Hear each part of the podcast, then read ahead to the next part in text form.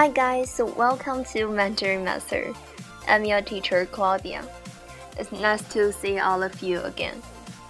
Okay, um, why don't we get started now? Well, today's slang is 随便。随便，思为随，波一安变。随 is second tone and 变 is fourth tone. Well, let me translate it into English. 随便 means have it your way.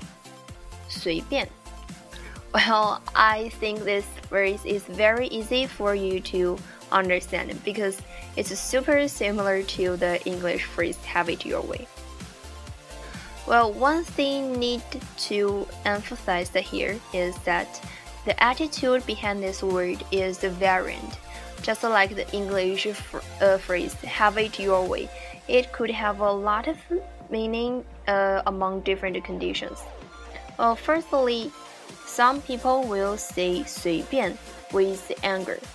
Um, for example, a boy wants to apologize to his girlfriend. He will say, Oh, honey, forgive me. That's all of my fault. Where do you want to go today? And his girlfriend may says, 随便吧. Well, because she is angry and she doesn't want to talk to him, so she answered 随便,随便吧. Well, certainly. Um, some people will say 随便 with a casual tone. Well, let me set an example. 随便. Um, 随便. Well, could you understand my attitude in this kind of uh, conditions? Well, that's just like saying I don't care. It's not my business. Um, well, maybe this person is a little bit aloof.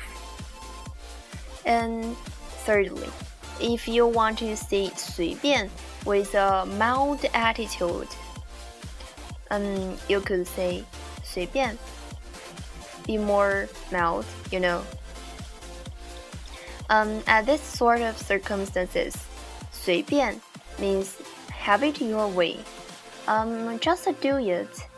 Um, I'm okay. I'm not picky and uh, I don't have any special requirement. So 随便. Um, well, some girl may say 随便啦. Um, just add an la after 随便. Uh, it, but it's a sort of a girl way. I suggest the boy don't use it. 嗯，随便啦 could let people think this girl is not picky and she is cute, she's mild. Okay, let's check out a dialogue. 晚上想吃点什么？随便啦。晚上想吃点什么？随便啦。 Well, do you understand this phrase? Um, it's super popular in our Chinese daily talk. So I suggest that you to try to use it in your daily talk it would help you be more authentic, you know. Okay, uh, if you have any question or suggestion, please send me an email, uh, and I added the my email number in the introduction of this podcast. I'd like to see your feedback. See you next time.